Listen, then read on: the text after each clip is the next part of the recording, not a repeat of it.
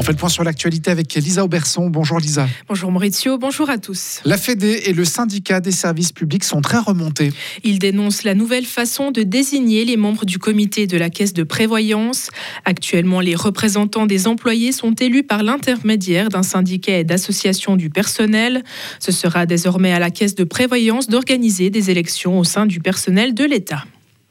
Le Centre fédéral d'asile de la Poya restera trois mois de plus.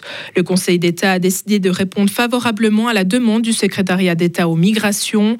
La caserne fribourgeoise accueillera donc ce centre qui peut loger 500 personnes jusqu'en mars prochain. Appel à témoins après un accident de la circulation. Hier soir, trois véhicules sont entrés en collision sur la route cantonale entre Pensier et Courtepin. Cinq personnes ont été grièvement blessées et une scooteriste est décédée.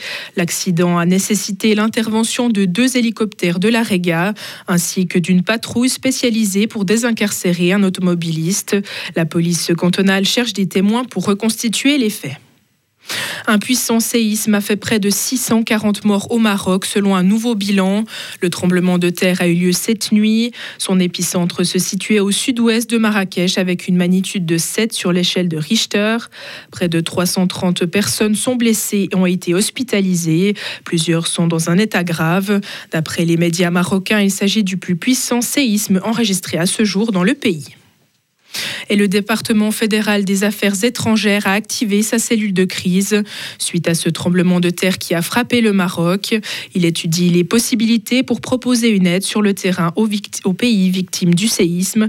Le DFAE a pour l'instant pas connaissance d'éventuelles victimes suisses. En football, la saison commence par un déplacement ce soir au Kosovo pour l'équipe de Suisse.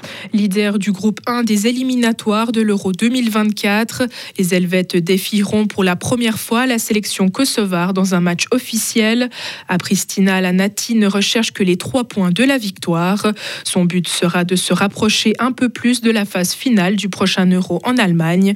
Les explications du sélectionneur suisse Murat Yakin. Nous nous sommes abordés tout seuls contre la Roumanie au mois de juin. Ça nous a coûté les trois points. Ça montre aussi que nous devons rester concentrés et impliqués jusqu'à la dernière seconde.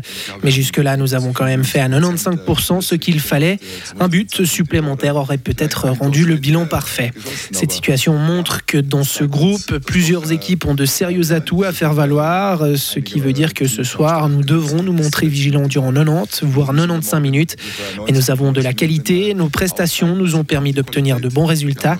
Il faudra simplement repartir sur de bonnes bases et ce, dès le coup d'envoi du match.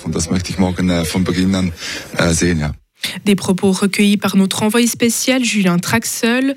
Le coup d'envoi de cette rencontre de qualification pour l'Euro 2024 sera donné à 20h45. Retrouvez toute l'info sur frappe et frappe.ch.